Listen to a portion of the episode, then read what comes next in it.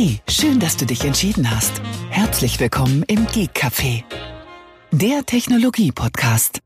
Hi Tobi. Guten Abend, Thomas. Da sind wir wieder. Da sind wir wieder, ja. Pünktlich wie die Maurer. Nachdem wir schon eine halbe Stunde äh, ja, quasi belanglos äh, loses Zeug geredet haben. Ja, belanglos jetzt nicht. Vielleicht kommen wir auf das eine oder andere jetzt eh noch zu sprechen in unserem berühmt-berüchtigten ja. Corona-Blog. Ja. ja, ja, wir versuchen natürlich den Blog, soweit es geht, äh, zu lockern. Nee, ja. nicht zu lockern, das ist ein falsches nee, Wort. Kurz äh, zu halten. um Gottes Willen, nicht zu lockern. Das machen ja schon andere. das wird ja für uns gemacht. Ach ja, leider, leider wird das für uns gemacht. Ob das immer so gut ist, das steht das auf einem ganz anderen Frage, Blatt Papier. Ja. Das sehen wir dann äh, in ein paar Wochen, ob diese Lockerungen gut oder Tage? schlecht waren. Ja. ja. Gut, aber gut. Komm.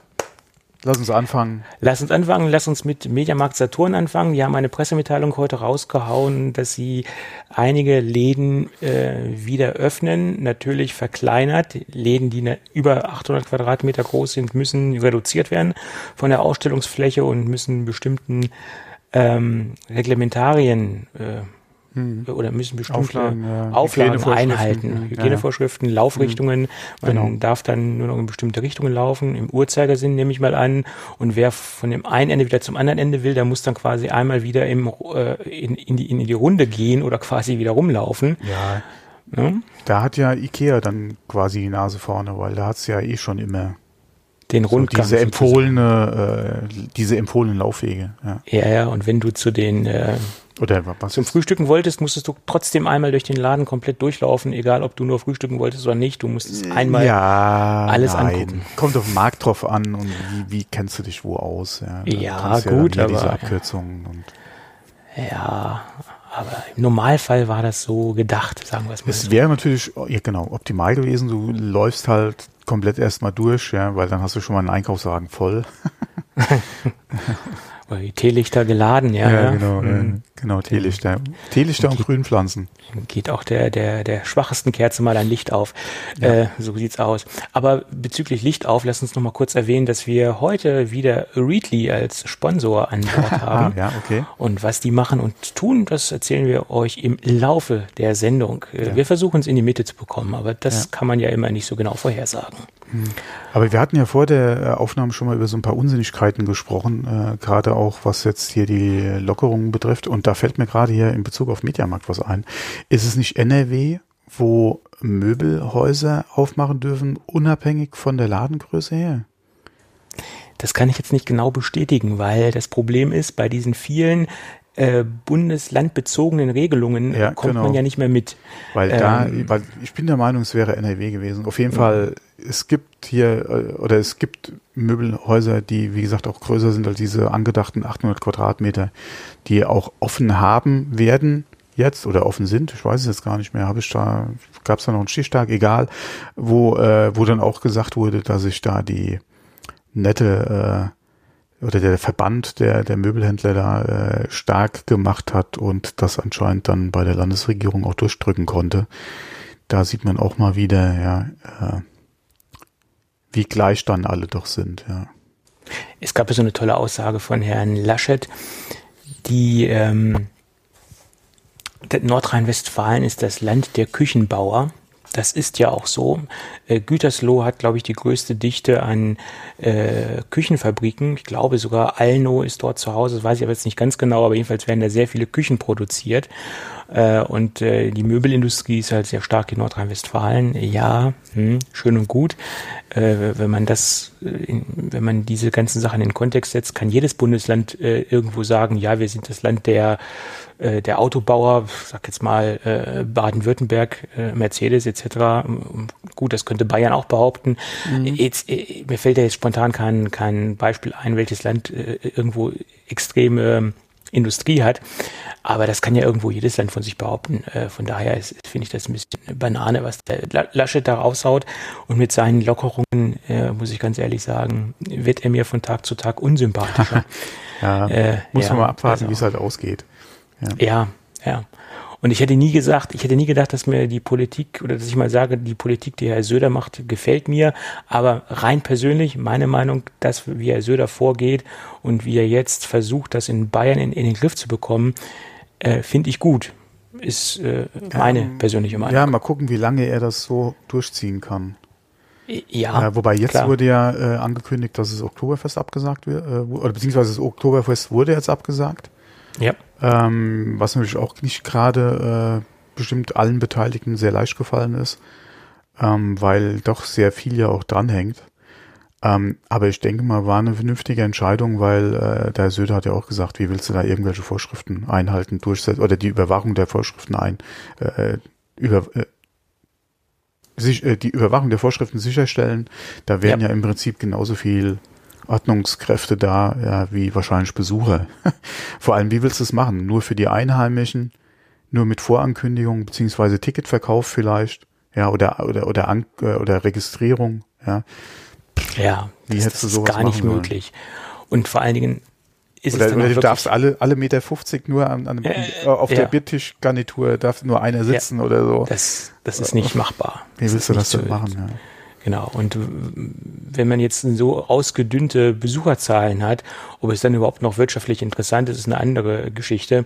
Äh, Ja, dann ist es vielleicht doch besser, das komplett abzusagen. Ja, vor allem, du hättest ja eigentlich einen Zaun drumherum ziehen müssen, weil wenn du sagst, nur für Einheimische, ja, Ja. oder halt, äh, klar, äh, guck doch mal, wie viele Leute aus dem, von überall, sagen wir nicht aus dem Ausland, aber von überall her dahin strömen, ja.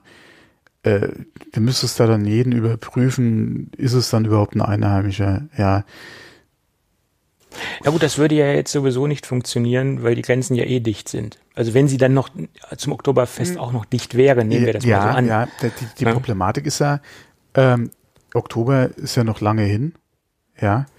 Ähm, du weißt ja nicht, was da ist, auch gerade in Bezug auf Urlaub äh, und Reise und Absprache mit eventuell angrenzenden äh, Ländern in hier gerade welche Vereinbarungen da eventuell auch getroffen sind, dass du vielleicht mal hier rüber nach Österreich kannst. Ja, Italien wage ich, Spanien wage ich mal eigentlich ein bisschen zu bezweifeln, ja, bei den Zahlen, ähm, bei den Maßnahmen, die da immer noch laufen, die nach wie vor verlängert wurden. Ja, genauso Frankreich. Ich kann mir es momentan noch nicht vorstellen, aber es könnte ja sein, dass da Lockerungen oder auch, wie gesagt, Urlaubsreisen ermöglicht werden. Ja, wobei ich mir das gut überlegen würde, ähm, Ja. was ich da machen würde, wollte. Ja, ich habe meiner Frau auch schon gesagt, äh, Italien wird dieses Jahr, denke ich mal, nichts werden. Vor allem, weil selbst die Italiener nicht wissen, wie es wird. Du kannst, Ja. Die können ja auch momentan noch gar nichts sagen. Die gehen davon Nein. aus, dass es dies Jahr wahrscheinlich gar nichts mehr wird. Also die äh, Betreiber, äh, Hotelgaststätte, äh, Gaststättenbetriebe, äh, ja, wo man halt so einen Kontakt hat, ja, wo man, äh, wo wir uns dann auch hier per E-Mail mal ausgetauscht haben, wie geht's euch da unten überhaupt, ja, etc. Ähm, habt ihr schon was gehört, wie es weitergehen soll, ja, und da, wie gesagt, wir wissen ja noch gar nichts, ja. Also stand jetzt letzte Woche, wo wir das letzte Mal Kontakt hatten. Ähm, von daher habe ich gesagt, okay, äh, Balkonien, beziehungsweise bei uns im Garten ist es auch ganz schön. Ähm, da muss man halt das machen. Vor allem auch, wie gesagt, bei uns ist ja ein Hund jetzt und Welpe eingezogen. Das äh, hat man eben volles Programm, ja, von daher ähm, bleibt man halt mal zu Hause, ist auch ganz schön. Äh, viel zu machen ist sowieso, ja, was man dann mehr gesagt hat, das äh, macht man dann nach dem Urlaub oder wenn man wieder zurück ist aus dem Urlaub, macht man es halt diesmal im Urlaub. Ja. Ist ja auch kein Thema. Genau. Also Arbeit findet sich ja immer. Also das ist ja nicht Ja, das Thema, man hat immer was zu tun. Komm ja auf. Das ist ja das, was ich ja schon seit seit Wochen sage, ja. äh, ich hatte mir das alles anders vorgestellt, ja, und äh, ja. Ja, ja. Ich sag ja, äh, wer ein Haus hat oder ein Grundstück hat, der hat Ja. immer was zu tun. Und wer mir erzählt, da gibt's nichts zu tun, der äh, hat keine Ahnung. Ganz einfach. genau. So ist es. Gut. Äh, nächstes Thema. Die IFA 2020 wurde ebenfalls abgesagt. Ähm, bin ich ebenfalls der Meinung, absolut richtige Entscheidung. Da haben wir im Endeffekt die gleiche Situation mit den Menschenmassen, die man nicht so sauber kontrollieren kann wie auf dem Oktoberfest. Wahrscheinlich nicht ganz so extrem wie auf dem Oktoberfest, aber ähnliche Verhältnisse. Wahrscheinlich sind die auf der IFA natürlich etwas nüchterner als auf dem Oktoberfest. Ähm, aber ab einer gewissen Uhrzeit nimmt das auf der IFA dann ja auch zu. Äh, Ja, ja, die Gamescom hat sich ja mittlerweile auch erledigt aufgrund einfach äh, der Absage von Großveranstaltungen bis August oder bis Ende August. Die ist Hm. mittlerweile auch äh, quasi abgesagt. Äh, Tickets, die bereits erworben wurden, sollen zurückerstattet werden, also die Kaufpreise. Ja. Äh, es soll eine Online-Veranstaltung geben, da bin ich eh mal gespannt, inwieweit die Gamescom es schafft, die einzelnen Veranstalter unter einen Hut zu bringen. Es könnte ein bisschen schwierig werden, aber das muss man mal einfach abwarten, inwieweit da wirklich ein Portal dann oder auf einer Seite eventuell dann wirklich insgesamt was, was laufen wird. Ähm, warum, pff, mein Gott, die ganzen, jeder hat ja einen eigenen äh, Internetauftritt, macht da mittlerweile schon sehr viel. Warum sollte man da unbedingt jetzt auch nochmal auf dem Portal der Gamescom was machen? Ja, von daher mal gucken, wie erfolgreich diese Online-Veranstaltung von der Gamescom dann sein wird und was da alles genau laufen wird. Ähm, aber ja, wir haben ja schon öfter drüber gesprochen. Es war ja im Prinzip nur, wann wird's die Absage kommen. Ähm, ja.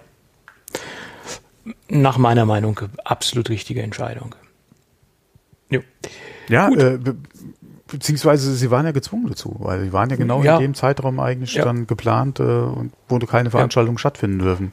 Für Schieben haben wir auch schon mal drüber gesprochen, schwierig, ja, das Thema bei der Gamescom. Äh, wo willst du einen Ausweichtermin noch finden?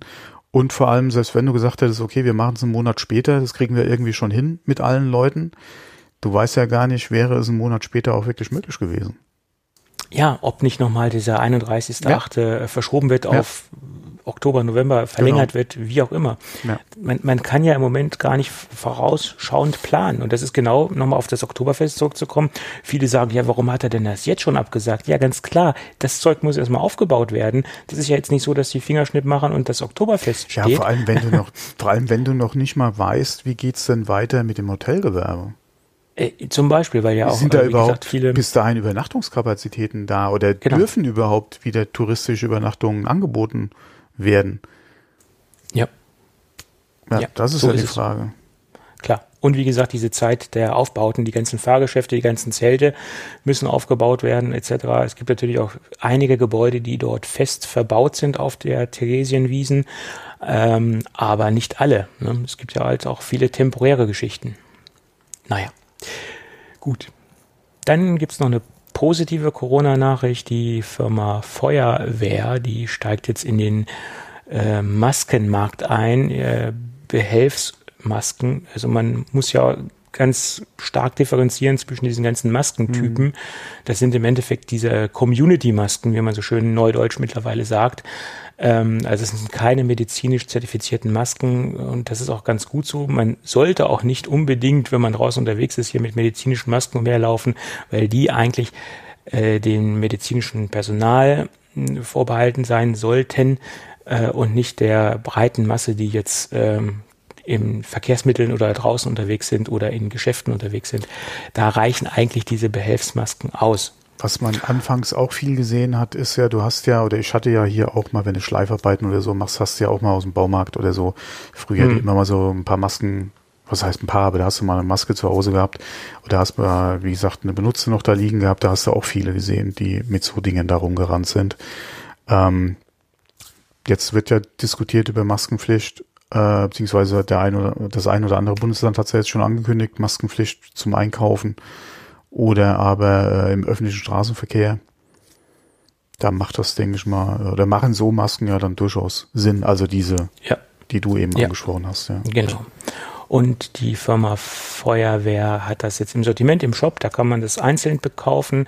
Und bei einigen Produkten, ich wird es auch kostenlos als ähm, Incentive mit dazugegeben. Wenn man jetzt im Shop jetzt eine Tasche kauft oder whatever, äh, bekommt man äh, in einem gewissen Zeitraum diese Masken als Incentive dazu. Weitere Informationen stehen auf der Homepage. Äh, wir verlinken das Ganze.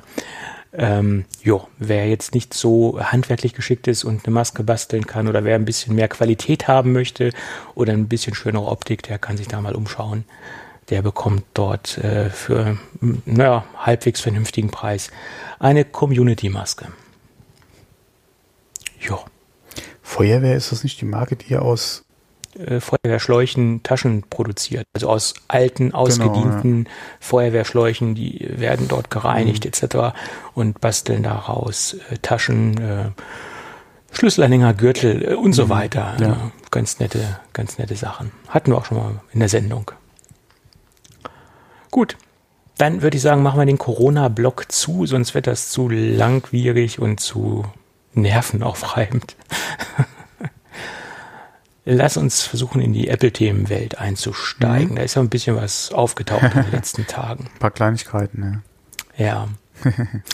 ja, eigentlich eine, eine, Meldung, die hätten wir eigentlich schon letzte Woche mit reinnehmen können, aber die ist uns äh, letzte Woche irgendwie äh, durchgegangen. Der HomePod läuft jetzt unter äh, TV oder tvOS und nicht mehr mit ähm, iOS. Ähm, da gab es einen, einen relativ intensiv langen Artikel von 9 to 5 Mac, mh, der so ein paar Thesen aufstellt, warum das so sein könnte. Ähm, zum Beispiel, dass ab iOS 14 das Support für den A8-Chip auslaufen wird, auslaufen soll und der ähm, der HomePod läuft ja noch mit dem A8-Prozessor und bei tvOS sieht das halt etwas anders aus. Ähm, und generell ist es so, dass die Architektur von tvOS halt näher an einem HomePod dran ist, als von der Grundcharakteristik als äh, iOS. Ähm, Thema Akkumanagement etc. Das sind halt Dinge, die beim HomePod äh, keine Rolle spielen. Und deswegen hat man sich entschieden, den HomePod auf tvOS äh, umzuswitchen. Ähm, generell ähm, ist, ist ja dieses ganze äh, WatchOS, iOS äh, etc. oder besser die ganzen Ableger alles nur Derivate äh, und die sind untereinander eh, äh, sind eh auf der gleichen Basis mehr oder weniger. Ähm, aber gut, tvOS äh, liegt äh, nach meiner Meinung auch dem HomePod näher als ein iOS. Ja. Ich würde mir sowieso wünschen, dass sie tvOS und das, dieses äh, ganze HomePod-Geschichte, dass sie das vielleicht umbenennen in HomeOS. Wäre vielleicht ein passenderer Name, das alles zusammenzufassen. Aber gut. Da kann man auch drüber diskutieren. Ja, ja, mal gucken. Könnte vielleicht sogar passieren, ja. Mhm. Gut. Ja, dann geht's weiter mit dem nächsten Thema. Als ich das Da gelesen möchte ich habe, jetzt- habe ich auch gedacht, ja, oh um Gottes ja, Willen. Ja, aber ich möchte jetzt nicht unbedingt jetzt hier mich den, den Massenrand-Markt anschließen, wie äh, marktbegleitende Publikationen sich äh, äußern, negativ etc., über diese Rollen und die, die tollsten Vergleiche angestellt haben. Oh, also immer, es wird ja immer so gern der Vergleich mit der Autoindustrie gezogen. Das mache ich ja teilweise auch sehr gerne, weil es immer so schön äh, volksnah ist, das Ganze. Ähm, es geht jedenfalls darum, dass die Apple-Rollen, wenn man sie nachträglich dazu kauft zum Mac Pro und sich nicht gleich beim Kauf dafür entscheidet, 849 Euro kosten. Das ist ein starker Preis, ähm, aber dieses Gerante und dieses Gemeckere, ähm, das bringt uns nicht weiter, das bringt gar nichts. Äh, der Mac Pro ist ein absolutes Premium-Produkt, das ist ein Professional-Produkt und wer sich so ein Gerät konfiguriert, der, ich habe es schon mal gesagt, dem ist das nach meiner Meinung eher schon wurscht, ob er jetzt da noch 850 Euro draufklickt oder nicht. Ähm, und wen das nicht wurscht ist, der soll es einfach lassen. Die, die Preise sind happig, keine Frage. Äh, das ist, äh, da, da stimme ich jeder Kritik zu oder jedem Kritiker gebe ich da recht, keine, keine Frage. Aber dass man sich da so dran auslässt und so dran aus, abarbeitet an den Rollen, das, ähm, das kann ich nicht verstehen. Das ist genau diese, diese gleiche äh, Handhabe, wie sie damals hatten, wo der äh, Mac Pro äh, neu war und sie dann den hoch konfiguriert haben auf äh, fast 63.000 Euro und gesagt haben, oh, guck mal, so ein teurer Rechner etc.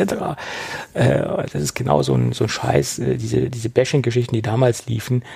Das ist eine Premium-Maschine, die für den absoluten Professional gedacht ist und ja, da, da, da sich drüber aufzuregen, bringt nach meiner Meinung nichts. Mm, Ganz so easy sehe ich das jetzt nicht unbedingt, weil es ist, macht schon einen Unterschied. Oder gerade auch die Erklärung, ja, die Apple abgegeben hat, warum der Preisunterschied zwischen konfigurieren und nachträglich halt auch nochmal so ja, äh, hoch ist. Ich habe jetzt allerdings auch nur die Dollarpreise im Kopf, ja, ähm, wo sie gesagt haben, ja, äh, die äh, beim Mitbestellen ja, äh, und dem günstigen Preis, den du kriegst, da ist ja die Demontage äh, der Standfüße halt schon mit drinne. Ähm, und äh, wie gesagt, die, die kriegst du ja dann auch nicht mit, ja, dass sie das dann quasi Ja. verrechnen, ja. Und ähm, alle, wie ich das gelesen habe, hat es mir schon Bauchschmerzen gemacht. Also der Preis für vier Rollen ist schon auch für Apple-Verhältnisse ziemlich äh, hoch, um es mal so zu sagen. Ähm, ich hoffe mal, dass der Third-Party Zubehörmarkt Äh, da entsprechend irgendwie was äh, anbieten kann und zwar Ich- was Vernünftiges zu Ja. einigen äh, zu etwas günstigeren Preisen dann auch. Ja. Ich bin guter Dinge und ich bin auch äh, relativ gut informiert, dass aus dem Premium-Zubehörbereich da was kommen wird. Allerdings gibt es im Moment da so ein paar Konstruktionsprobleme, das natürlich so vernünftig hinzubekommen, wie, wie es äh, sein sollte und dass es auch Apple-like aussieht und nicht, dass es dann irgendwie so eine so eine handgeschusterte Lösung ist, sondern dass es auch so aussieht, als, als kommt es, als würde es von Apple kommen. Und da gibt es im Moment noch so ein paar äh, Probleme, sage ich mal. Aber da ist von einigen, oder wie besser gesagt, ich weiß von zwei Zubehör, Zubehörherstellern, ist da was in äh, Mache und was in Entwicklung.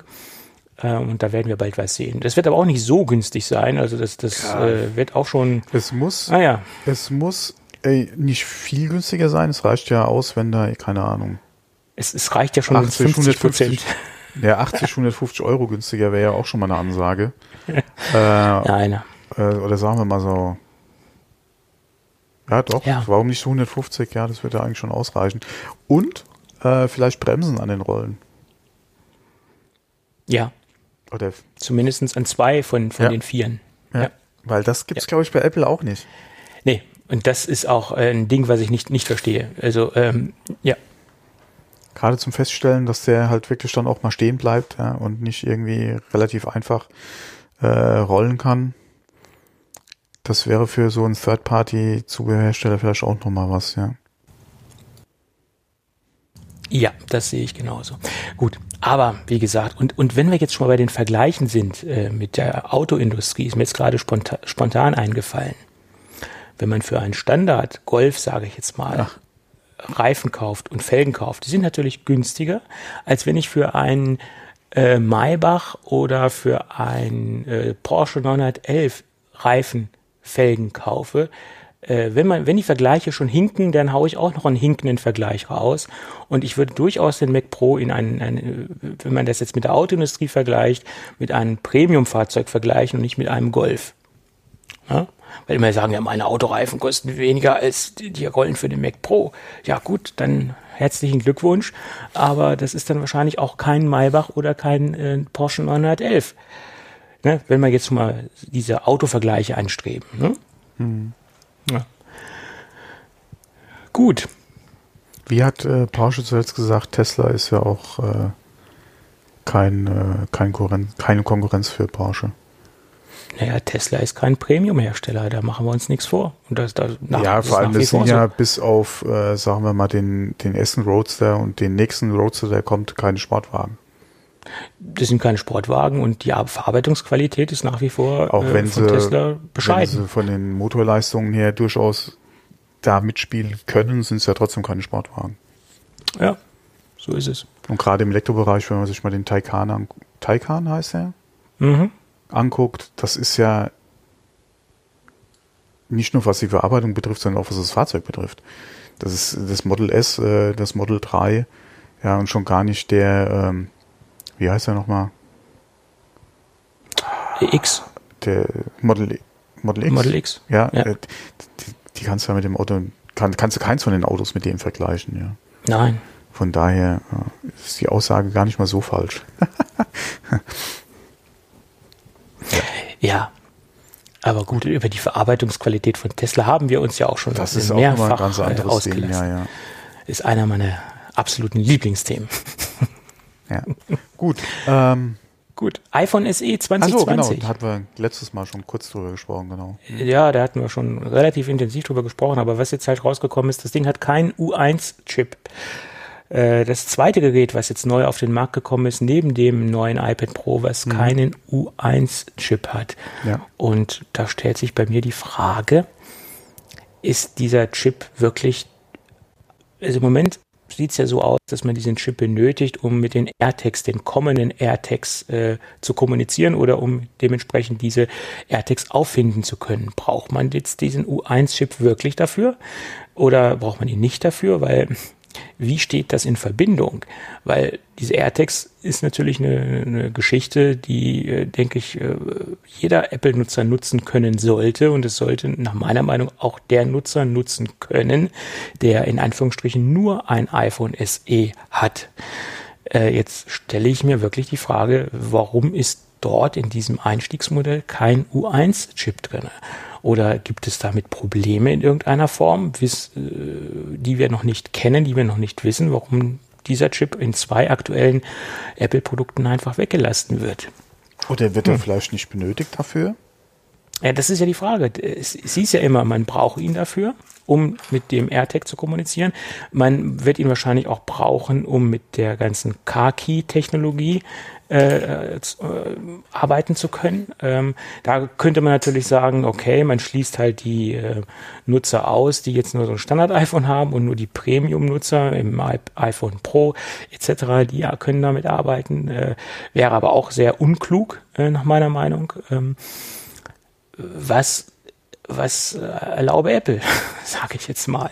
Und gerade bei einem Produkt wie das, das iPhone SE, was eine relativ lange Laufzeit hat, was sehr lange im Portfolio bleibt, länger als die äh, anderen Modelle. Mhm. Sahen wir ja in der Vergangenheit, wie lange äh, das Modell am Markt war, wie lange das verfügbar war, äh, stellt sich die Frage, ähm, ja, was soll das? Für mich ist das ein Riesenfragezeichen, was dahinter steht. War das nicht Herbert Grönemeyer? Ja, ja, was soll das? ja, äh, gute Frage. Kann ich dir nicht ja. beantworten. Ich weiß es nicht. Also ich könnte mir halt wirklich nur vorstellen, dass es derzeit mit dem U1-Chip in irgendeiner Weise Probleme gibt, so aller AirPower etc. und die wir noch nicht kennen. Ja. Kann er irgendwo anders vielleicht mit drin sein?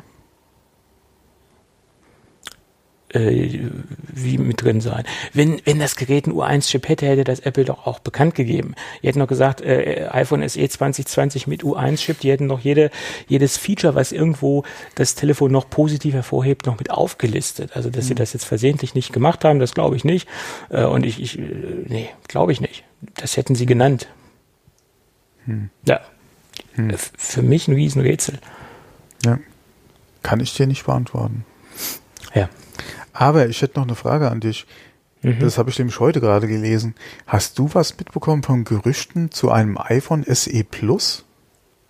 Ja, da habe ich heute auch was drüber gelesen. Das soll angeblich in der zweiten Jahreshälfte rauskommen. Ja, aber das alle, aber äh, 2021, aber 2021. Genau. 2021. Nicht, aber hast ja. du da schon mal was gerüchteweise drüber gehört? Da vorher? haben wir auch schon drüber geredet. Haben wir? Kann ich ja, 5,5 Zoll Ming Chi Ku hat das damals rausgehauen äh, und ah. da wollte ich in der letzten Sendung noch drüber sprechen, dass sich ja das nicht bewahrheitet hat, dass wir jetzt nur ein 4,7er gesehen haben, also im Endeffekt das Standard äh, Größenmodell vom iPhone 8.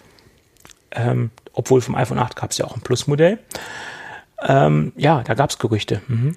Also das, ja okay, wenn man jetzt eh schon das iPhone 8 Design für das SE nimmt, dass man dann auch nochmal ein Plus raushaut. Ja. Was natürlich von der Größe her und gerade dem Preis, wenn es irgendwie nur ein relativ vernünftiges Premium wäre, dann vielleicht auch Sinn machen würde, ja. Aber an mir ging es irgendwie nochmal vorbei. Ich hatte auch vergessen, dass wir da schon mal drüber gesprochen haben. Gerade weil man auch da sonst noch nicht viel drüber gehört hat.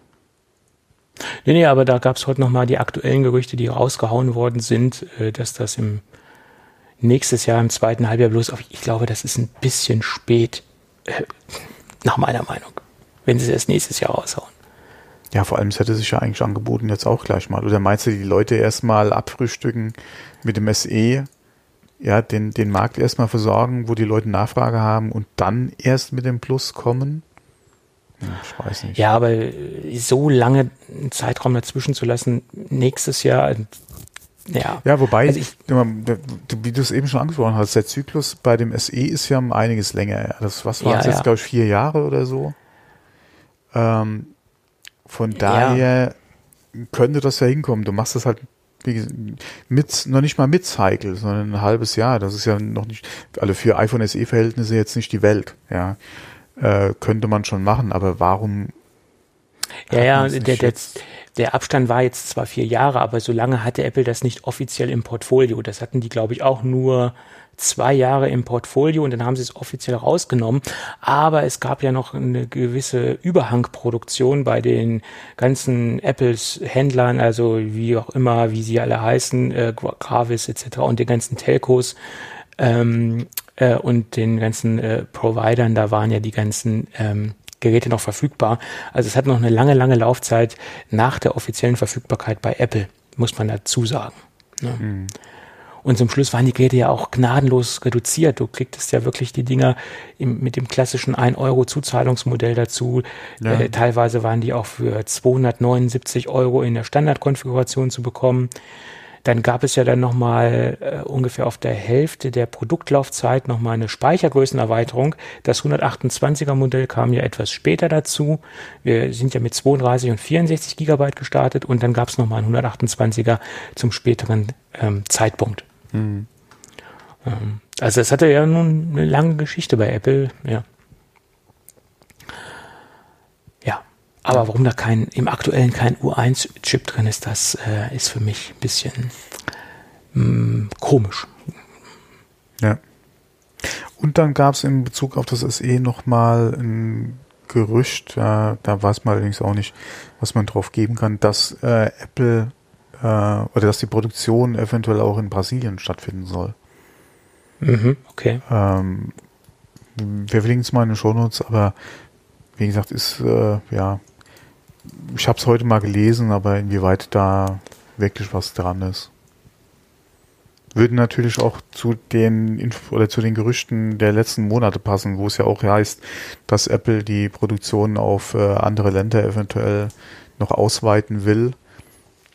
Ähm, das SE wurde ja unter anderem, glaube ich, auch in Indien produziert. Von daher, warum nicht auch Brasilien, ja? Warum nicht? Warum nicht? Und äh, das ist ein großer Markt und ich denke auch ein großer Markt für, für Budget-Telefone, also für klassische Einstiegsgeräte und das iPhone SE ist ja für diesen Markt prädestiniert, nach meiner Meinung. Hm. Und mit dem A13-Chip hast du ja auch ein Gerät, was ordentlich Performance hat. Hm. Gut. Dann ging es äh, weiter mit einer kleinen Kurzmeldung, äh, die wir hier noch einstreuen können. Blackmagic hat eine eine eGPU eingestellt und äh, zwar die Professional-Version, also die größere Version. Und es liegt in dem Fall jetzt nicht an Apple und auch nicht an Blackmagic, sondern es liegt an AMD, weil die RX, RX äh, Vega oder Vega RX 67 ist dort verbaut. Und das Ding wird von AMD einfach nicht mehr ausgeliefert. Äh, das ist äh, End of Life. Äh, und somit gibt es im Moment keine Pro-GPU mehr. Mm, das Modell liegt oder lag deutlich über 1300 Euro und ist somit erstmal auf Eis gelegt. Mm, die kleinere Version, die mit der AMD Radeon RX, glaube 560, 580, habe ich jetzt nicht im Kopf die, die Versionsnummer. Die gibt es zwar noch äh, und ist auch noch gelistet, aber hat im Moment auch Lieferschwierigkeiten. Und aufgrund der Situation, Lieferschwierigkeiten, die andere ausgelistet, könnte ich mir vorstellen, dass entweder Blackmagic den eGPU-Markt komplett aufgibt, auf kurz oder lang, äh, oder dass äh, neue Geräte vor der Tür stehen. Hm, ich würde mir wünschen, Zweiteres, äh, dass äh, neue Geräte vor der Tür stehen, weil ich habe ja mal ganz am Anfang die Standardvariante getestet und war sehr angetan, was die Verarbeitungsqualität angeht, was das, äh, was die, die, die Lüfterlautstärke angeht, also die Qualität von vom Gehäuse her und von dieses All-in, von dieser All-in-One-Geschichte und von dieser relativ simplen Installation, äh, die hat mir schon sehr gut gefallen. Äh, aber man muss halt auch sehen, wie groß die Absatzzahlen sind oder wie hoch die Absatzzahlen sind bei Blackmagic. Und wenn das jetzt ein absoluter Flop war, hm, sowohl die Pro als auch die Standardversion, dann wäre es wahrscheinlich sinnvoller, die ganze Produktreihe einzustellen. Mal sehen. Es waren hübsche Geräte oder sind hübsche Geräte, keine hm, Frage. Ja. So, da würde ich sagen, lass uns doch über unseren heutigen Werbepartner sprechen oder mhm. Kooperationspartner. Das ist zum dritten Mal dabei die Firma Readly. Und nach wie vor ist Readly eine echte Zeitungsflatrate für so sämtliche Plattformen, die man sich so denken kann, Tablet, PC und Smartphone. Nach wie vor bin ich der Meinung, dass das Ganze auf einem Tablet am sinnvollsten ist. Also ich finde die Darstellungsmöglichkeiten auf dem Tablet am schönsten und gelungensten. Aber das habe ich ja jetzt schon sehr oft gesagt, aber äh, auch nach einem intensiven Langzeittest kann ich das noch bestätigen. So, was sind denn so die größten Vorteile von Readly? Wir haben über 4800 äh, Zeitschriften, Magazine, die dort gelistet sind. Alle Zeitschriften und alle Magazine, die sich im Readly-Kosmos befinden, kann ich konsumieren, lesen ohne Aufpreise. Das heißt, wir haben eine komplett echte Flatrate ohne Zusatzkosten. Alles, was sich dort befindet, ist zum Konsumieren gedacht. Ähm, das Schöne daran ist, ich kann auch äh, im Archivmodus ältere Zeitschriften äh, anschauen, ältere Ausgaben und das ist bei manchen Zeitschriften für mich ein wahrer Segen und ich denke auch für viele andere auch. Also wenn man jetzt irgendwo in ein neues Hobby einsteigt, kann das sehr interessant sein, einfach mal auch äh, in die Vergangenheit zu blicken, äh, was es da so an äh, interessanten äh, Berichten gab oder irgendwelche Tests gab von irgendwelchen Produkten etc. Ist so, ein, also eine Archivfunktion echt interessant. Ähm, dann gibt es die Möglichkeit, ähm, das Ganze auf fünf weiteren oder insgesamt auf fünf Profilen zu nutzen, also der Family Account. Das heißt, ich kann hier fünf verschiedene äh, Profile einrichten und habe die Möglichkeit, das Ganze äh, meinen Familienmitgliedern zugänglich zu machen. Äh, und durch diese Profilfunktion kommt da auch nichts durcheinander, was ich gelesen habe, was ich nicht gelesen habe, sondern es ist sauber voneinander getrennt. Ja, dann äh, kann ich die ganzen Sachen auch offline äh, verfügbar machen. Das heißt, wenn ich irgendwo mal kein Netz haben sollte, kann ich das auch alles offline konsumieren äh, oder mir ein Archiv anlegen, wie auch immer. Das ist auch extrem praktisch.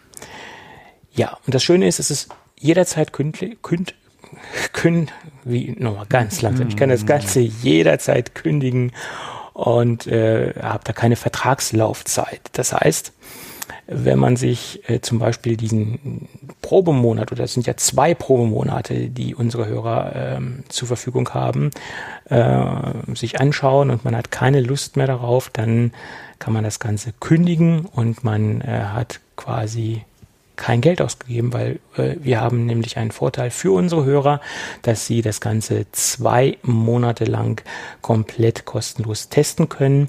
Und das sind immerhin 9,99 Euro, die sie pro Monat sparen, weil 9,99 Euro kostet diese Zeitungs-Flatrate. Ja.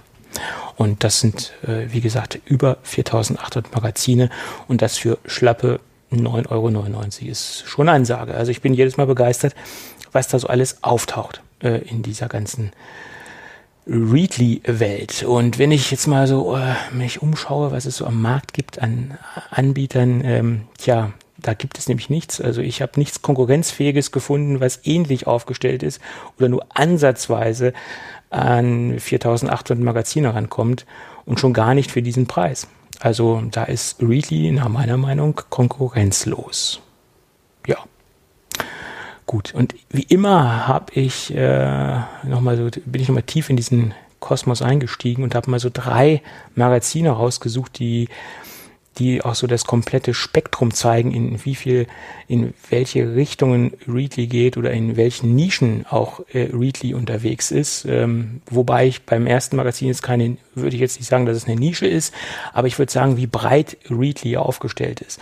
Das ist eine Zeitschrift, wo ich jetzt nicht so den äh, extremen Kontakt zu habe, aber mein Vater hatte früher diese Zeitschrift gesuchtet, äh, weil er Wohnmobilist war, also ein äh, passionierter Wohnmobilfahrer und er hat da diese Zeitschrift im Abo gehabt, das ist die äh, Zeitschrift Promobil.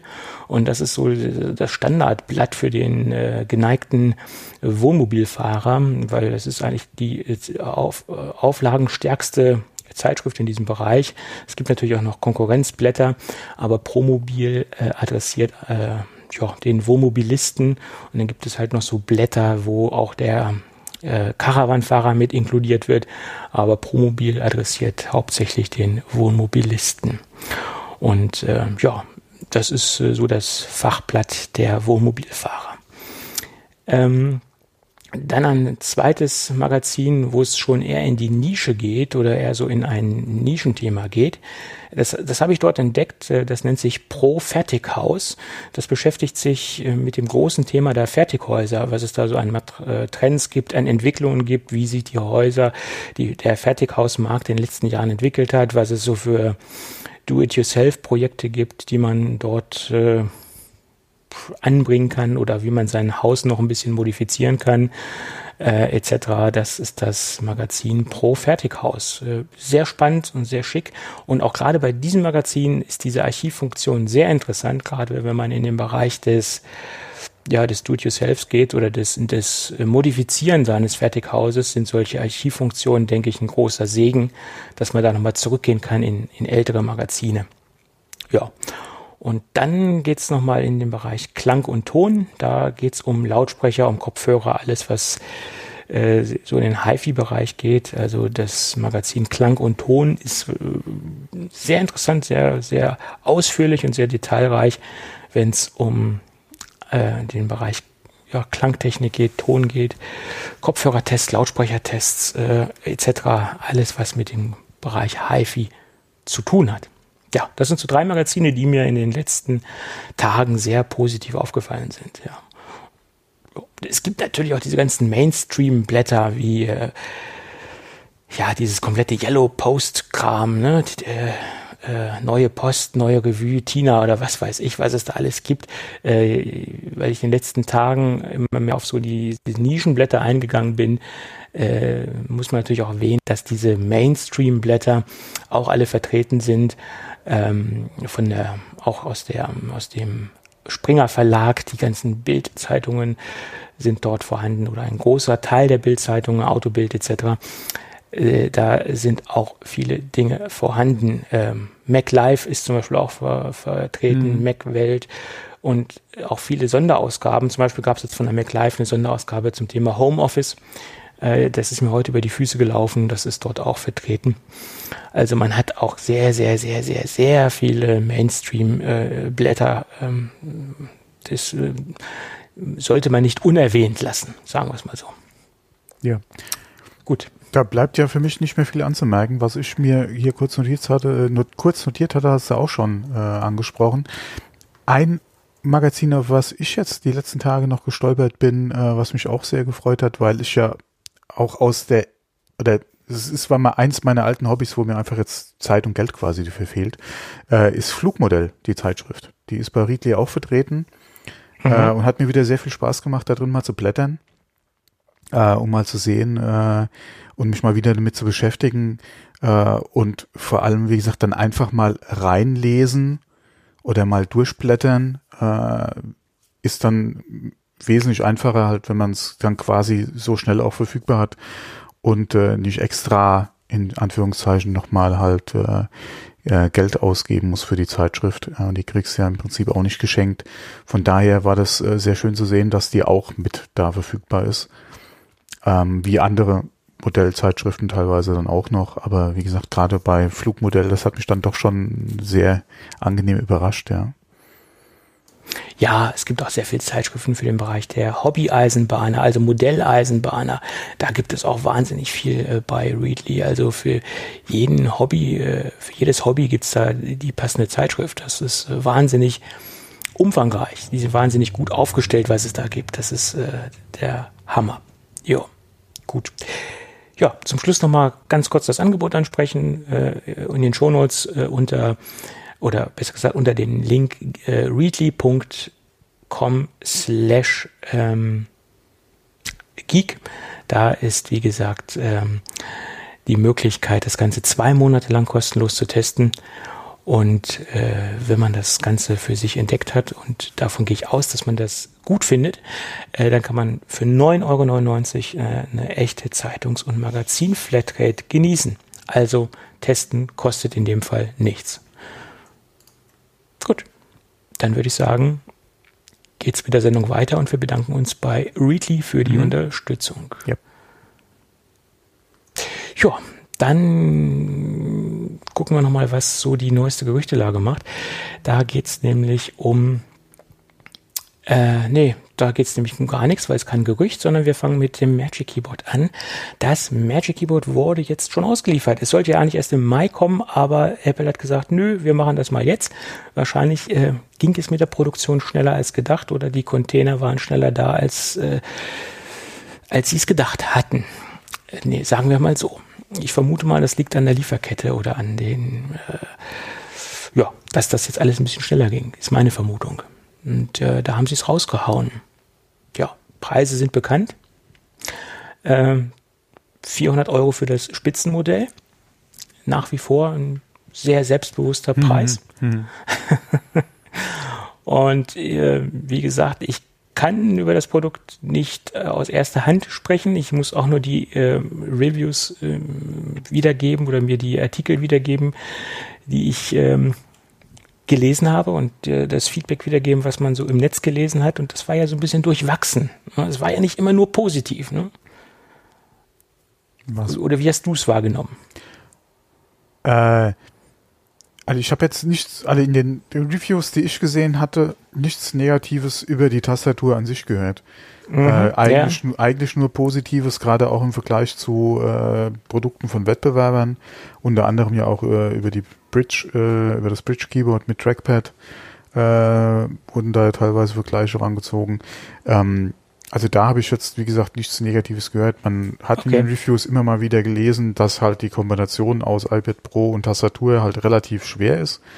Gerade im Vergleich zu einem MacBook Air mhm. äh, ist es, ist die Kombination dann doch, also wiegt sie mehr als ein MacBook Air.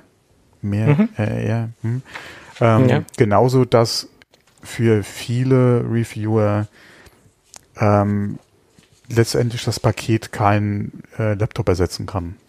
Nach ja gut, vor. aber das liegt ja auch aber nicht nur ja an der Tastatur, genau. sondern das liegt ja auch mehr oder weniger mit am iPad und am Betriebssystem. Das, da kann man jetzt das Oder ja an dem am Workflow, den man hat, ja, den man eventuell nicht so einfach umstellen kann, etc. Ja. ja, ähm, ja. Aber ansonsten habe ich jetzt selbst nichts Negatives über die Tastatur gelesen. Ja.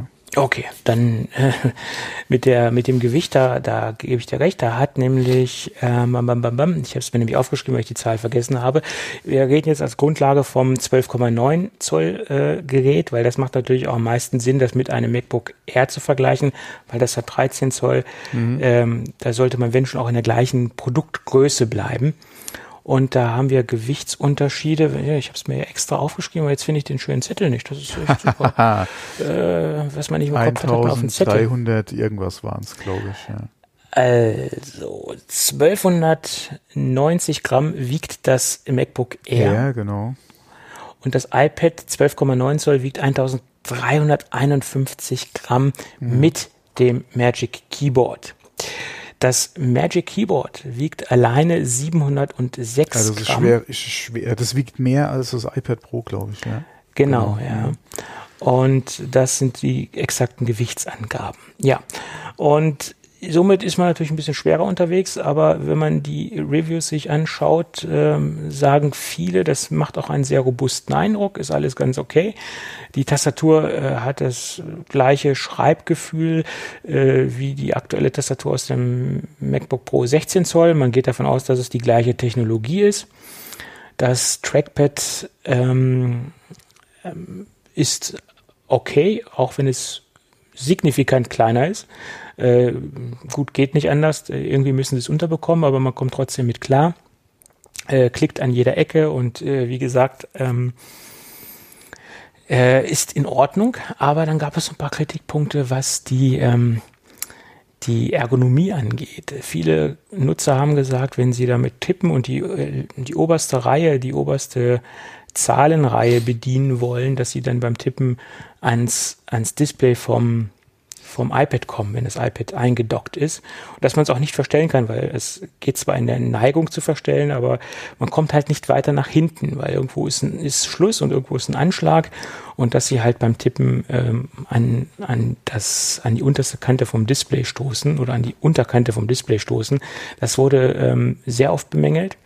Äh, ist wahrscheinlich auch immer noch so eine Situation, wie man tippt oder wie man die Finger hält etc. Das, das denke ich, ist auch kein flächendeckendes Phänomen, sondern kommt auch auf den Nutzer ein und auch ein bisschen wahrscheinlich auch auf die Größe der, der Hand und wie halt die Handhaltung ist, sage ich jetzt mal. Ne? Aber das habe ich jetzt sehr oft gehört. Ähm, der zweite Punkt ist, dass, ähm, wie gesagt, der Winkel halt nicht gut genug zu verstellen ist oder nicht so zu verstellen ist, wie es manche Leute benötigen. Ähm, da gab es noch ein paar Kritikpunkte, die man lesen konnte.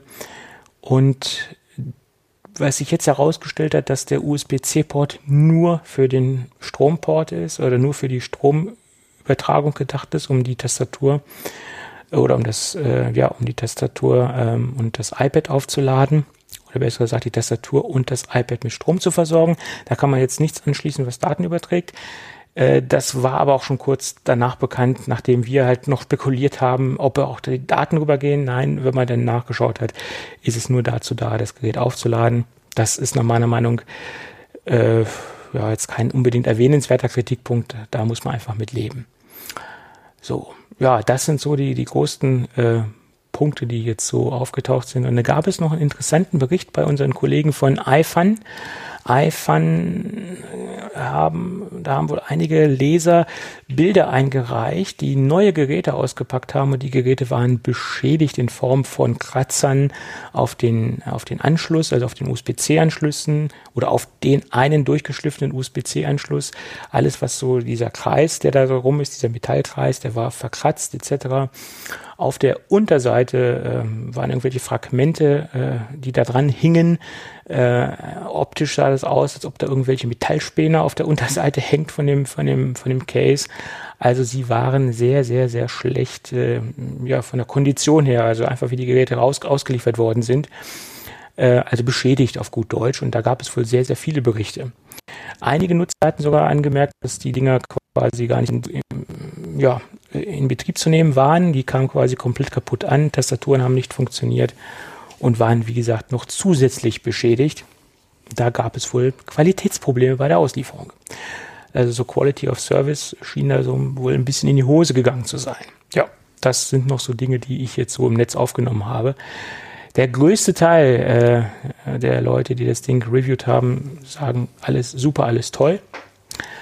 Äh, aber wie gesagt, es gibt da wohl so ein paar kleine Aussetzer, was die Auslieferungsqualität angeht. Hm. Zumindest in Deutschland. Okay, Und, sollte ja. natürlich auch nicht sein, ja.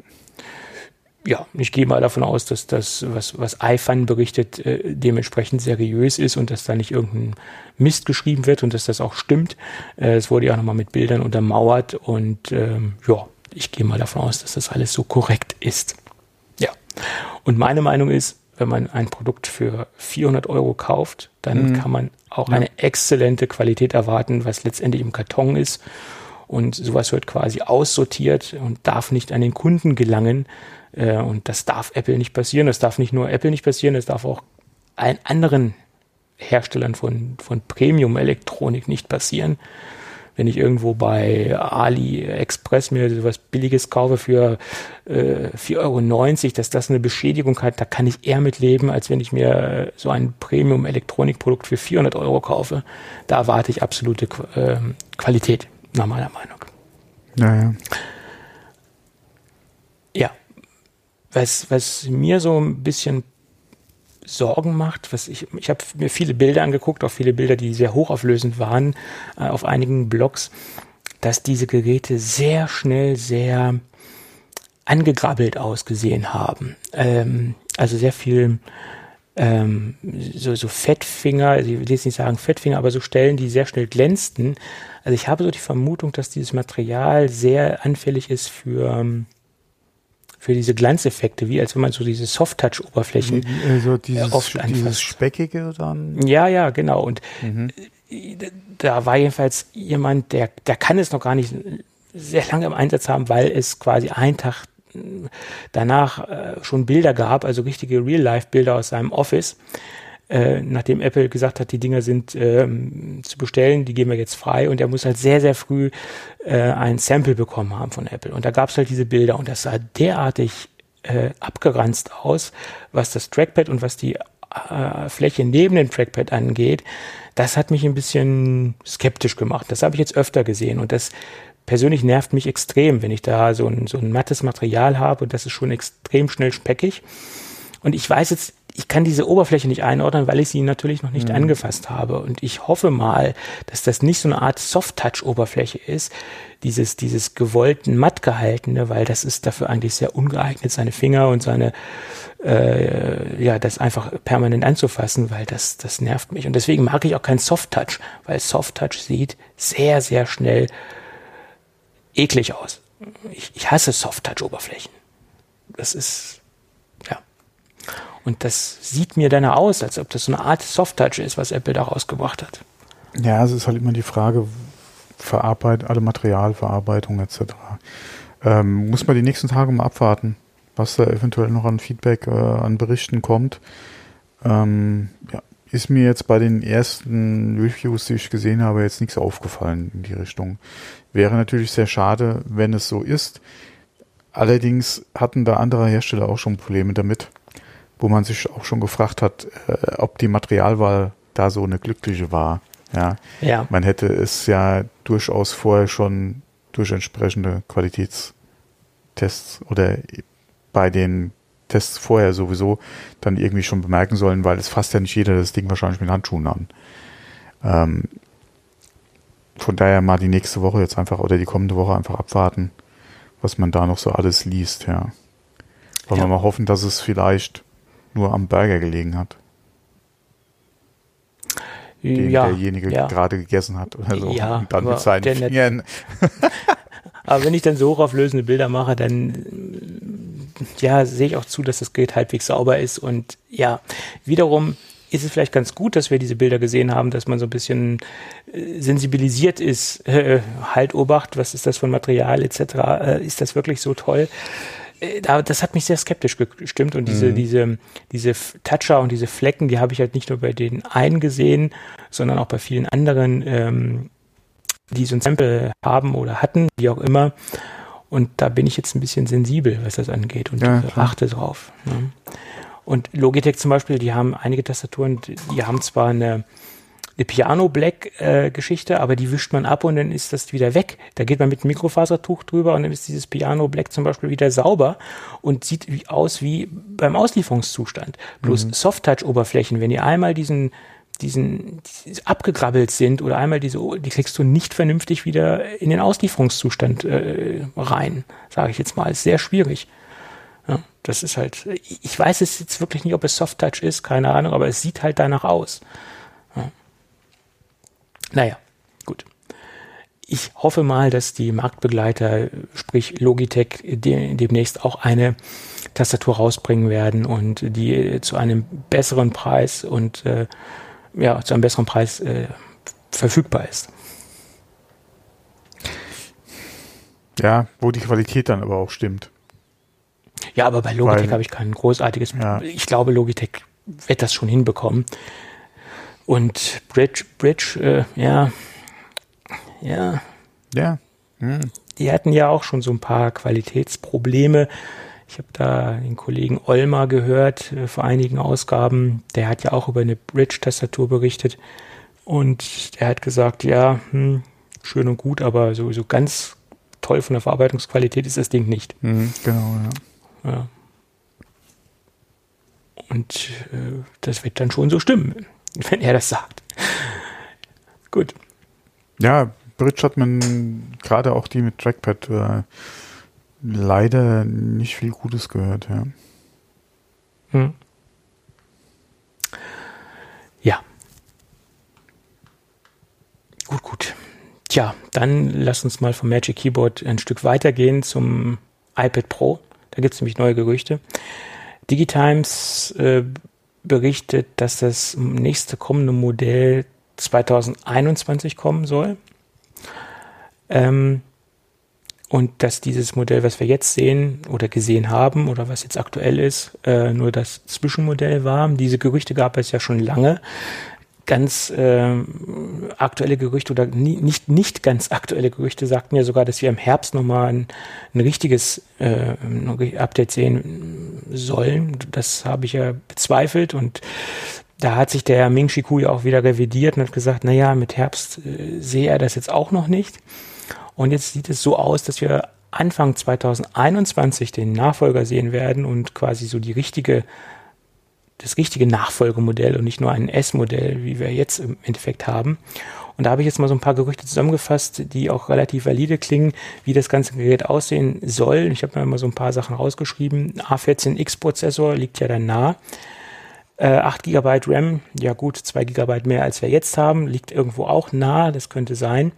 5G äh, war ja auch in der Spekulation, äh, könnte auch sein, weil man geht ja natürlich davon aus, dass das kommende iPhone 12 auch 5G haben wird und ja. äh, dass dann das iPhone, äh, das iPad dann auch nachzieht, liegt ja irgendwo auch nah. Und komischerweise soll das iPad Pro dann einen U1-Chip haben, was man lesen konnte. äh, bin ich sehr gespannt, was das dann soll, ob das dann stimmt. Und ganz heiß in der Diskussion und wieder ganz aufgekocht äh, ist das der Thema des Mini-LED-Displays. Mhm. Und das soll wohl auch der Hauptgrund sein, warum wir dieses Gerät erst im Frühjahr 2021 sehen, weil es da Probleme bei der Produktion gibt, ähm, weil dieses ähm, Mini-LED-Panel wohl sehr diffizil und sehr schwierig in der Herstellung ist und die ähm, Ausschussraten höher sind als erwartet. Angeblich.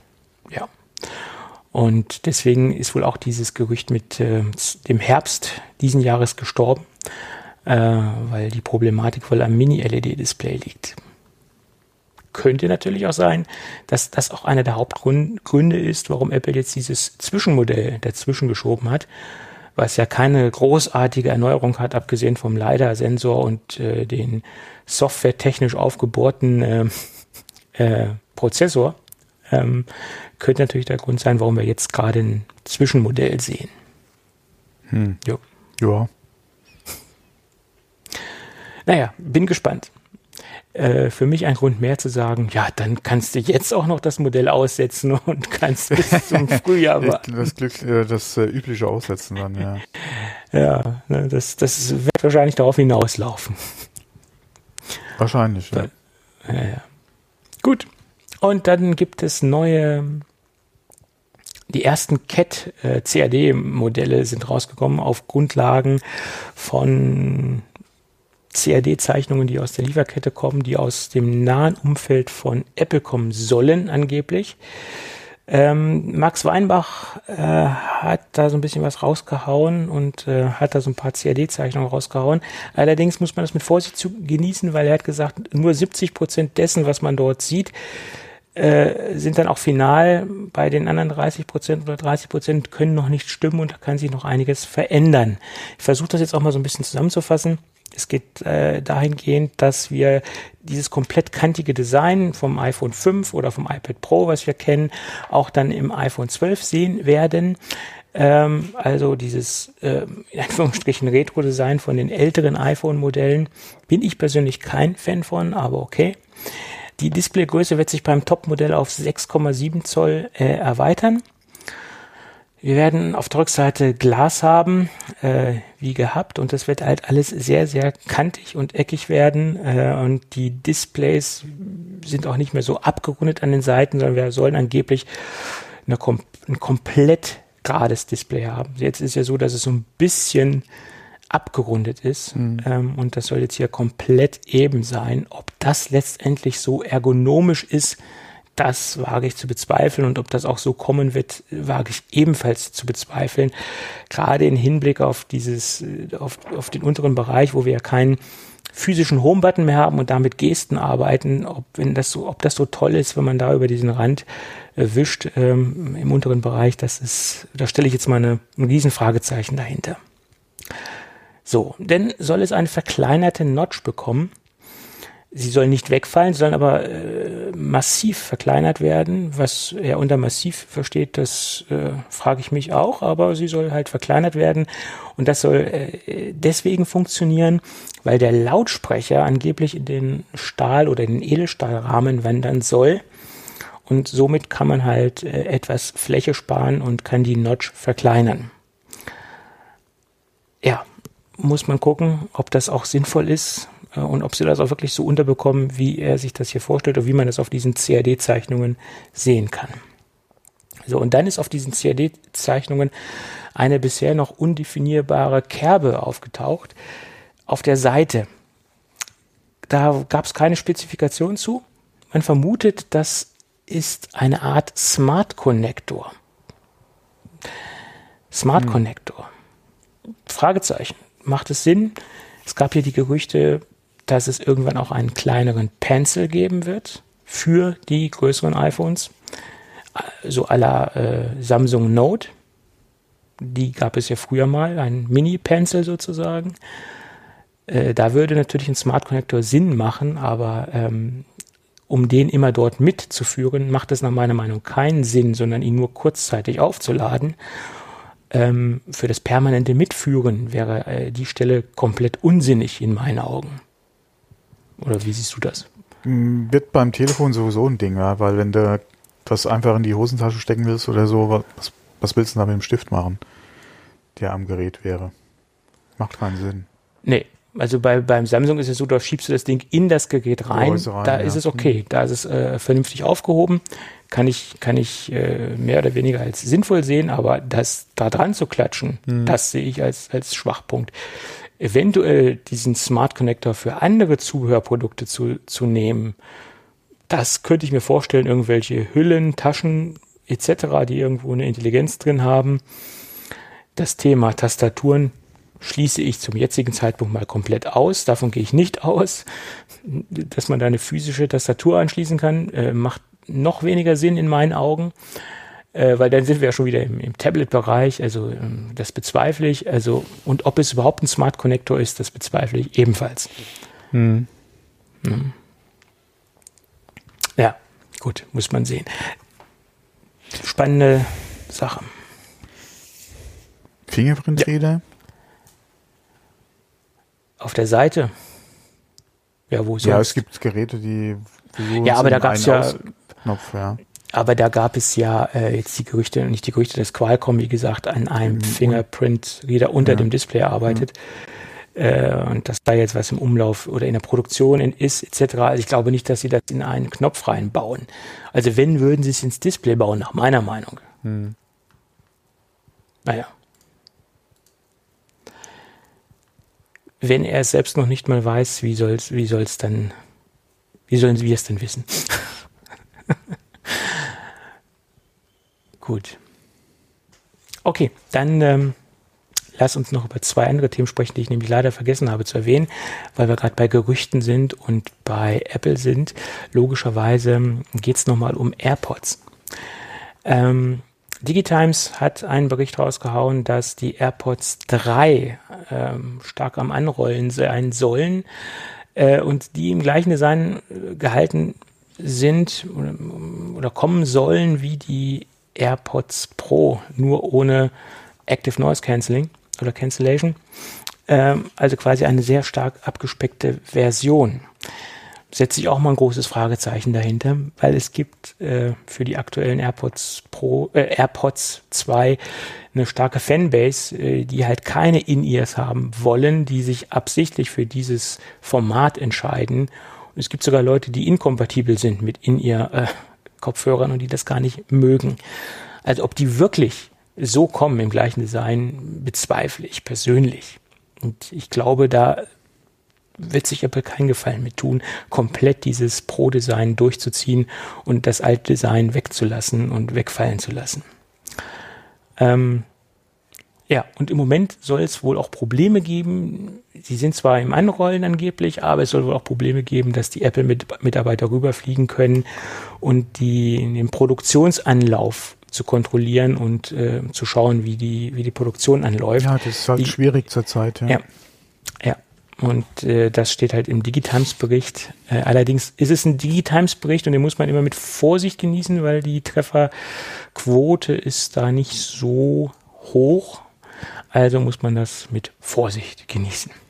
Ja, aber es so. ist generell was äh, ähm, sehr schwierig. Ein ehemaliger Kunde von mir wartet, äh, oder wird immer noch, äh, nee, was das vertröstet, aber der wartet immer noch auf Werkzeuge, die er vor der äh, Corona-Krise im Prinzip äh, bestellt hat. Ja. Mhm. Und äh, ja, wenn man mal guckt, wie lange oder wie viele Wochen äh, das jetzt mittlerweile schon sind, ja, und dann kommt, ja, schwierig.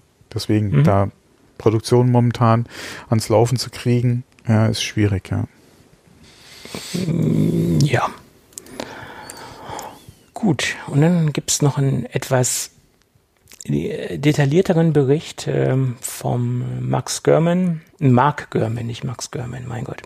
Der hat sich nochmal zum Thema Apple Over-Ear-Kopfhörer ausgelassen. Gibt es einen sehr langen Artikel auf Bloomberg. Ähm, neu ist bei diesen Gerüchten, dass es zwei Versionen geben soll. Einmal die Sportversion, die halt für den Sportler äh, designt worden ist. Äh, extrem leicht, äh, atmungsaktive Ohrpolster mit ähm, Mikromaterialien, Mikrodurchlässen für, für Luftzirkulation etc. Also für den härteren Einsatz gedacht und dass eine weitere Version kommen soll, die etwas eleganter ist, äh, lederartiges Material, er spricht ja von lederartig. Ähm, Leder hat er jetzt nicht gesagt, vielleicht springt Apple ja auch auf den Zug der, des veganen Leders auf. Äh, kann ja auch möglich sein, dass demnächst ähm, Apple verzichtet auf tierische Produkte. Dann müsste Apple auch ein paar Armbänder aus dem Sortiment nehmen und auch ein paar Hüllen und Taschen. Ähm, wäre vielleicht auch mal ein interessanter Weg, äh, das den einzuschlagen. Ähm, und der zweite Punkt ist, dass man die Geschichte Ohrpolster magnetisch austauschen soll oder kann. Ähm, halte ich für interessant, gerade für den Sportbereich. Hygienische Gründe, wenn die einfach durchgeschwitzt sind oder vielleicht auch äh, in Mitleidenschaft gezogen worden sind. Ähm, vorausgesetzt, diese, dieser Magnetismus bezieht sich auf beide Modelle. Ich, davon gehe ich jetzt mal aus, dass das eine Technik ist, die sich in beiden Modellen wiederfinden wird. Ähm, aber der zweite Punkt, der mir sofort durch den Kopf geschossen ist, sind Ohrpolster die neuen Armbänder von Apple? Verstehst du, was es ich damit meine? Es gibt andere Hersteller, die machen auch sowas schon. Ja, dass man jetzt aber sagt, okay, wir machen jetzt das Grundmodell, du hast da jetzt einen schwarzen, einen schwarzen, ein schwarzes Ohrpolster dabei und es gibt in unserem Shop noch 20 verschiedene andere Ohrpolsterarten, Muster, äh, hm, Ausführungen. ich würde eher etc. sagen, dass es wahrscheinlich um Ohrformen geht, eventuell die Dicke der Polster, die man halt austauschen kann, ähm, oder die Materialien auch. Ja. Farben, okay, könnte vielleicht auch noch ein Ding sein, aber ich denke mal, es geht eher um, wie gesagt, die Stärke des Materials, um eventuell die Form beziehungsweise die Größe äh, fürs Ohr, ja, weil nicht jede Ohrmuschel ist ja auch gleich groß. Und äh, wie gesagt, eventuell noch das Material, was halt eventuell verträglicher ist, je nach wie lange du auch die tragen willst oder musst. Ähm, das ist, denke ich mal, eher so der Gedanke. Mhm, Farbe, okay. klar, könnte auch sein. Warum auch nicht? Ja, du kannst dann eventuell äh, dir das dann farblich zusammenstellen, wie du Bock hast. Ja, wäre auch eine Möglichkeit. Gerade wenn man mal guckt, ja, Beats bietet ja auch unter anderem diverse Farben an äh, für ihre äh, einzelnen Modelle, wäre das auch vielleicht nochmal so ein Ding, wo du sagen kannst, du kannst das äh, personalisieren. Mhm. Ja, wäre vielleicht auch nochmal ein Ding. Ja, mir war jetzt gar nicht so bewusst, dass es äh, so, ich meine, mir war, mir war bewusst, dass viele mit Magnet arbeiten und dass es austauschbare Ohrpolster gibt, aber dass die Formen sich da unterscheiden, das, das wusste ich jetzt gar nicht. Ich dachte, die sind dann alle gleich und es ist einfach nur der Gedanke, wenn was kaputt geht oder wenn man jetzt ähm, einen durchgespitzt hat etc., dass man den halt austauschen kann, aber dass da jetzt noch andere Formen am Markt sind, um das ein bisschen ergonomischer anzupassen, äh, das war mir gar nicht so bewusst. Ich weiß ja zum Beispiel, dass diese Biodynamic Headsets, die wir beide hier tragen, austauschbare äh, Ohrpolster haben. Die sind zwar nicht magnetisch, sondern zum Einklicken, aber die gibt es nur in einer Form. Ich wollte gerade sagen, ich habe ja. gerade überlegt, also magnetisch wäre mir da jetzt nichts nee, nee, aufgefallen. Ja. Die sind jetzt nur zum Einklicken ja. und die gibt es quasi nur in dieser einen Form, so viel wie ich weiß. Und die haben ja auch diese, diese, ja, ich will jetzt sagen Velour, ich weiß nicht, ob das Wildleder ist, ich glaube, das ist eher Velour, diese etwas ähm, Gibt's diese, offen, die wir haben eigentlich noch? Oder gibt's da auch noch, schon die Nachfolger? 297, nee, nee, die gibt's noch, die gibt's noch, ja, ja. Das darfst du mich Das nicht fragen, keine Ahnung. Auch ein Standardmodell, was sehr, sehr ich mich beliebt da ist. jetzt nicht mehr damit beschäftigt, seitdem ich das damals angeschafft habe. Naja, Ich überlege ja immer noch, ob ich mir ein kürzeres XLR-Kabel dafür noch hole. Weil ich Ja, habe mich ja damals für die lange Version entschieden, die ja auch extra geht und nicht im Lieferumfang enthalten ist. Ja, und Ähm, XLR-Kabel sind teuer. Die können schon mal 100 Euro kosten in dem Und Fall. äh, wie gesagt, ich hatte mir jetzt, ich habe mich damals ja, um auf der sicheren Seite zu sein, für die lange Version entschieden. Und äh, ja, habe eigentlich gemerkt, ja, es war nicht unbedingt notwendig. Deswegen war ich da die ganze Zeit mal überlegen, äh, vielleicht eine kürzere, ein kürzeres zu nehmen oder nochmal zu holen. Ähm, aber naja, was soll's. Das, was ich suche, ist ein XLR-Kabel. Nicht von der Länge. Von der Länge ist das okay, was ich habe. Aber dieses XLR-Kabel ist sehr, sehr störrisch, sehr, sehr Mhm. hart. Ich suche eins, was sehr, sehr weich fällt, was eine weiche Isolierung hat, am besten so eine Stoffummantelung, so Nylon ummantelt, was sich nicht verheddert, was eine bessere Fließgeschichte hat. Und da, da habe ich nichts gefunden, äh, was passt. Ich sag mal, der Preis wäre mir in Anführungsstrichen sekundär. Hauptsache dieses Problem, dieses, dieses total harten Kabels, was, was total unergonomisch ist äh, und was sich immer miteinander verzwirbelt und das, das nervt. Diese, diese, diese Kabelisolierung ist derartig bescheiden, äh, Also, obwohl was es ein Original Biodynamic-Kabel ist, aber das ist Ja. echt kacke. Ja, okay, das soll natürlich auch hier lange halten und äh, möglichst keinen Kabelbruch geben. Ja. Ja, aber das kannst du auch mit anderen Isolierungen und Ummantelungen machen. da Ähm, musst du jetzt nicht die so. Frage wäre jetzt, was ich auch schon gesehen habe, ist so XLR-Spiralkabel. Wäre das vielleicht noch was für dich? Nee, das verheddert sich ja letztendlich auch. Es muss einfach Ah. weich sein und, und soft fallen äh, und nicht so hart sein. Äh, und wenn ich das. Ja, Da ist ich mir muss jetzt in dem Kabelbereich bis jetzt so nichts untergekommen. Ja, mir auch nicht. Ich muss doch mal bei Thomann anrufen. Die kennen sich bestimmt aus. Oder aber du musst ja Kasten was machen lassen. Wäre auch eine Möglichkeit, ja. Dann könntest du dir hier auch äh, so braided, also so äh, quasi, äh, sag mal, wie heißt es im Deutschen? Äh, das fällt mir nicht ein. Weißt du, was ich meine? Ja, ich du doch hier, im, Ja, ja. hier äh, bei uns mit äh, dem ganzen anderen Kabelzubehör doch auch. Ja. Ja. Ja, muss ich mal gucken. Aber das ist noch so ein Kritikpunkt, den ich hier an diese, an diese Original Biodynamic Kabel habe. Aber das Headset ansonsten super, aber das Kabel ist suboptimal. Ja, und eben äh, hat es mal geknackt bei mir in der Leitung. Ja, das kaum redet man über Kabel, dann knackt es in der Leitung. Ja. Ja, so ist das. Ja, na gut, aber jedenfalls diese Gerüchte nähern sich zum Thema Over-Ear-Kopfhörer und äh, wie gesagt, eine zweite Version soll angeblich kommen.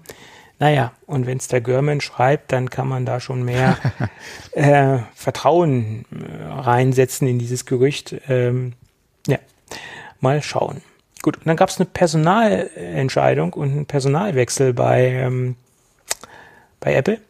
Ähm, es gibt einen neuen Beats-Chef, der jetzt nicht nur das Apple Music-Geschäft steuert, sondern auch zusätzlich noch das Beats-Geschäft steuert. Das ist ein Deutscher, der Oliver Schusser, der kommt aus Bayern, hat jahrelang das iTunes-Geschäft geleitet, äh, aus London heraus. Dann ist er gewechselt äh, nach Kalifornien und hat dort ähm, das Apple Music Geschäft oder leitet dort noch das Apple Music Geschäft und jetzt macht er noch zusätzlich das ähm, Beats Hardware Geschäft und ja, man könnte jetzt natürlich vermuten, weil es gab ja auch jetzt wieder viele Gerüchte, dass, auf, dass jetzt auch Beats irgendwo eingestellt wird vom Branding her.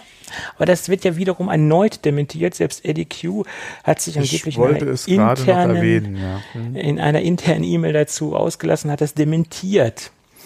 Ähm, ja, nur weil da Apple eigenes Personal installiert wird, äh, heißt das jetzt nicht, dass ähm, Beats ähm, demnächst äh, das, den, das eigene Label verliert oder das eigene Branding verliert. Das glaube ich nicht. Es könnte natürlich sein, wenn jetzt diese ganzen Kopfhörer so kommen, wie prognostiziert, dass das vielleicht so der ganz lange Weg ist von Apple, dass so, so dieser in weiter Ferne, so dieser Gedanke ist, dass irgendwann mal Beats äh, aufgelöst wird, aber in naher Zukunft glaube ich das eher weniger.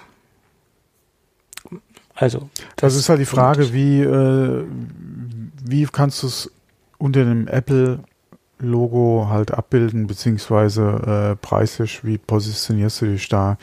Äh, willst du das alles unter einem Dach haben oder willst du so eine Marke wie Beats ja ist, die ja etabliert ist, ja, die ihre ja. Fans hat, die ihre Kundschaft hat, die ihren Umsatz generiert, willst du die wirklich äh, dann nicht nur wie jetzt, oder wie, wie, wie es halt passiert ist, kaufen und als eigenständige Marke weiterführen, sondern willst du die wirklich in dir selbst aufgehen lassen und die Marke quasi streichen.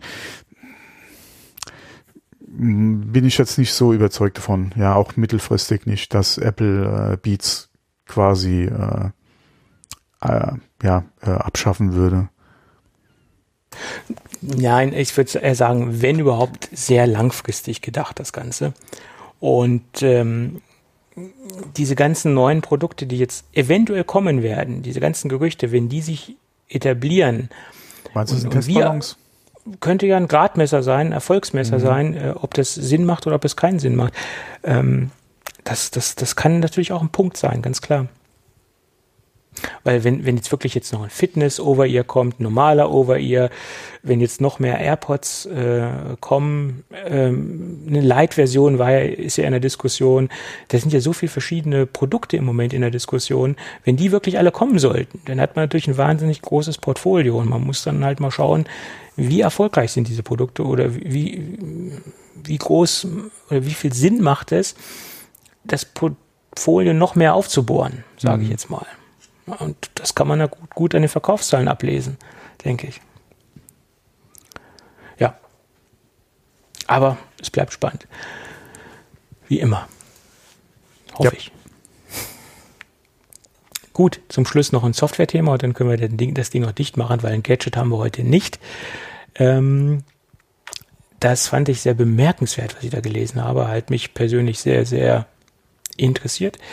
Es gibt neues Forensik-Tool von der Firma Elcom, Elcom Soft, Spezialist in, diesen, in diesem Bereich der Brute Force Software, sagen wir es mal so. Da gab es schon Vorgängerversionen und da gibt es auch verschiedene andere Lösungen, die sie, die sie raushauen.